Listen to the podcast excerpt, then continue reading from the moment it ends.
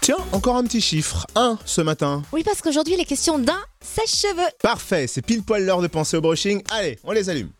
On allume le brush... On allume le brushing. Non, le On allume sèche-cheveux. le brushing. Ah bah non. Je fais tout à l'envers ce matin.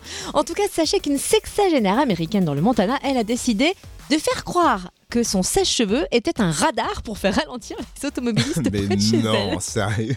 Et si, en fait, elle habite près d'une forêt. Excédée par les excès de vitesse, elle a décidé de s'asseoir sur une chaise en bordure de la forêt, avec son petit café dans une main, le sèche-cheveux dans l'autre, qu'elle brandit dès que les voitures passent, pour euh, forcer donc les automobilistes à ralentir. En fait, elle veut surtout protéger ses petits-enfants qui jouent dans le quartier. Ok, d'accord, mais un sèche-cheveux, ça ressemble pas à un radar, si Bah, on peut trouver ça tiré par les cheveux, en effet, mais ça semble fonctionner. Les résidents du quartier se disent plus en sécurité depuis qu'elle fait ça.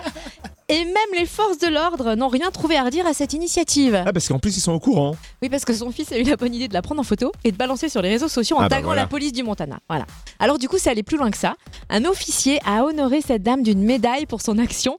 Et là encore, la photo s'est retrouvée sur les réseaux sociaux. Bien sûr, bien sûr. Donc finalement, elle est de mèche avec la police, mais pour être franche, je trouve ça imaginatif pour éviter le crépage de chignon. tu m'étonnes.